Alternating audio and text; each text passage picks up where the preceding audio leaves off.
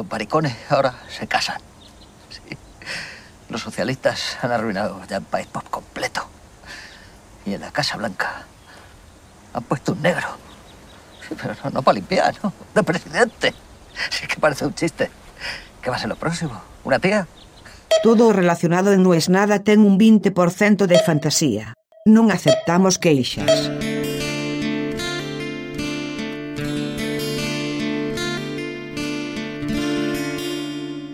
Te voy a cagar a trompadas yo y te va a cagar a trompadas él. Así que cortala. Lo recuerdo como si fuera hoy. Era en Perú.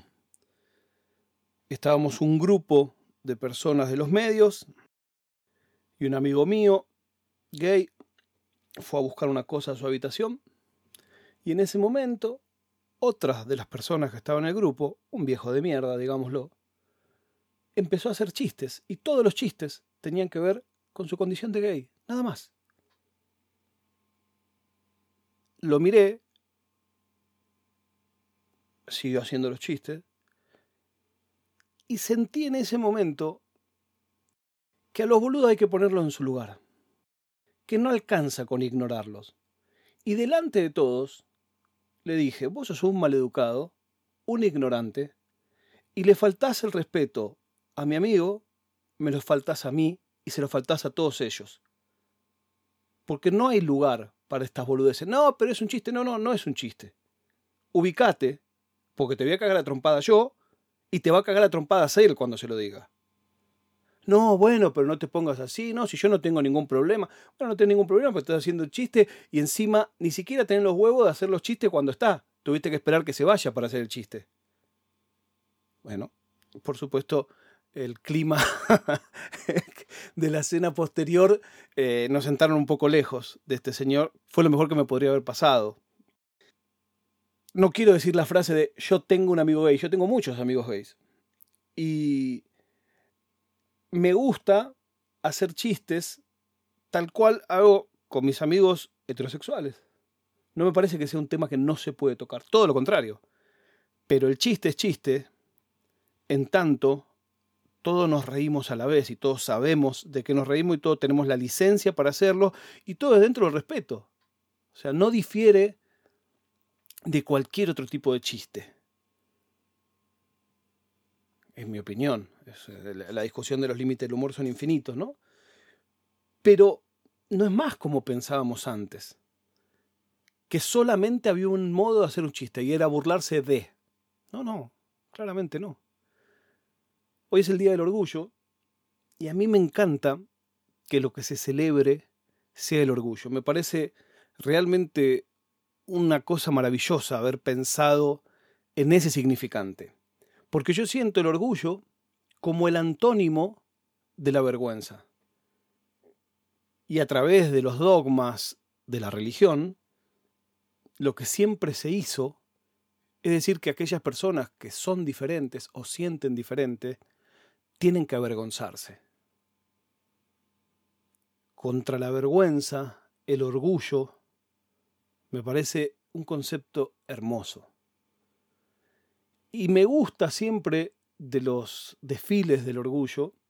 Hace, bueno, el año pasado no hubo, este año no hay. Hace tres años fuimos aquí el de Madrid en familia.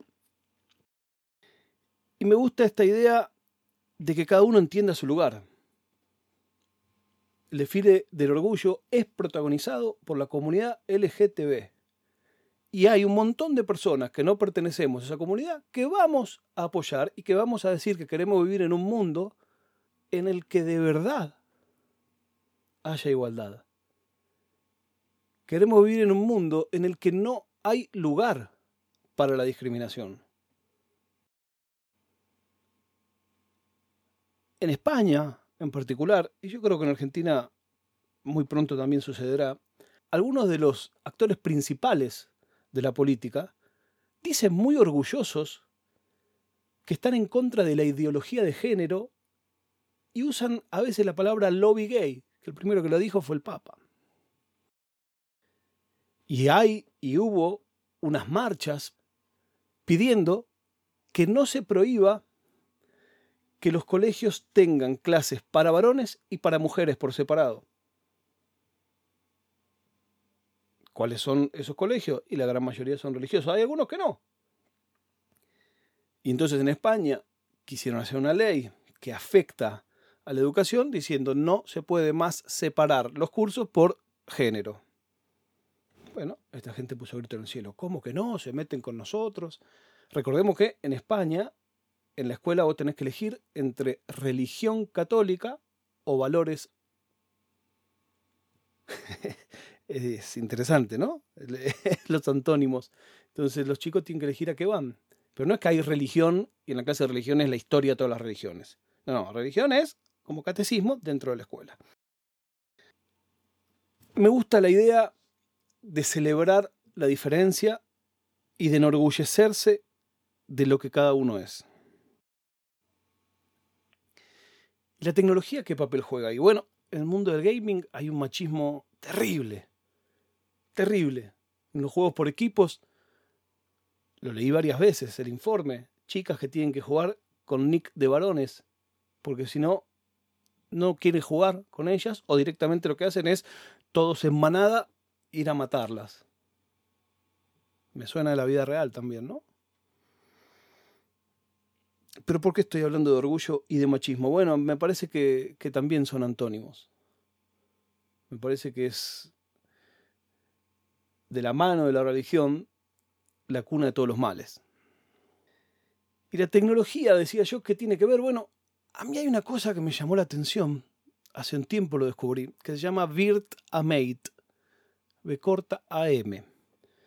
Y es básicamente un juego sandbox, o sea, mundo, no, no es mundo abierto porque es para una sola cosa, pero digamos un juego que no tiene principio y fin, sino que es un motor de juego, donde vos podés cargar modelos en 3D y el único fin con el que se creó es el de explorar fantasías sexuales.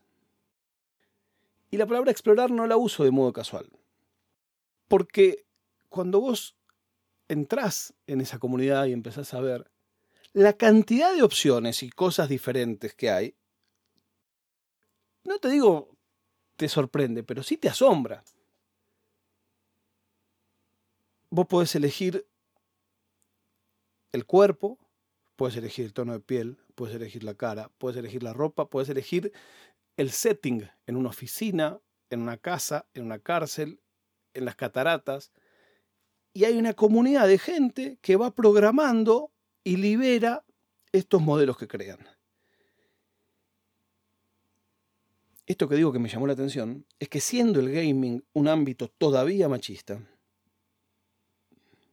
algunos de los modelos más populares del Virt Amate son justamente hombres. Y no solo eso, uno de los modelos populares del Virt Amate los etiquetan siempre con la palabra futa, que yo sinceramente no sabía qué era. Y cuando entré, vi el modelo de Futa y básicamente era una mujer con pene. Me llamó la atención, digo, ¿dónde salió esa palabra? Y hoy, antes de hacer este capítulo, dije, lo voy a buscar para, si sale el tema, no decir cualquier cosa. Y Futa viene de Futanari. Y viene de el modo en que los japoneses nombraban al hermafroditismo, que tienen ambos órganos sexuales, pero claro, cuando empezó a avanzar el anime, y esto va dirigido a hombres, bueno, básicamente uno de los dos se lo sacaron y quedaron mujeres con pene. Esos modelos 3D en Virtamate son mega populares. ¿Cuántos de esos jugadores pueden decir que usan ese modelo? Y seguramente no todos. ¿Cuántos quieren decirlo? Seguramente no todos. Nadie tiene obligación de decir que le gusta. En eso estamos de acuerdo. Parte de la privacidad es que nadie está obligado a decir yo soy esto, yo soy el otro. A mí me gusta esto, mí me gusta el otro.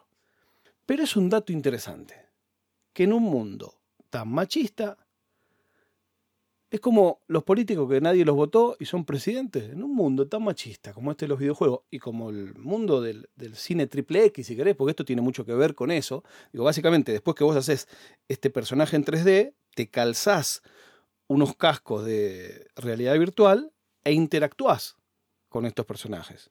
Interactúas de una manera sexual. Es para eso, no hay otra cosa.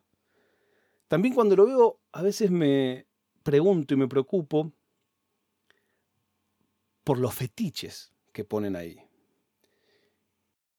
Y claro, empieza a ser cada vez más complejo. Pero a la vez, digo, qué bueno que alguien que tiene un fetiche que yo no entiendo, como el caso de la violencia, si querés, pueda canalizarlo con un videojuego y no en la realidad. A menos que sean dos adultos que estén de acuerdo los dos, dos, tres, cuatro, los que quieran. Es otra historia. Bueno, hoy va de eso el día. No sé si se habrá entendido. No sé cuántos errores habré cometido. Mis amigos expertos en la materia después siempre me retan y lo bien que hacen. Yo soy una persona a la que le interesa aprender, conocer, estudiar. Y siento que no tiene nada de malo equivocarse y que no tiene nada de malo decir que uno está aprendiendo. La prueba de vida del día de hoy es que el fin de semana hubo un derrumbe terrible en un edificio en Miami. Todavía están buscando gente. Y nosotros seguimos charlando de esto en el Telegram de No es Nada o, por qué no, en el Capuchino.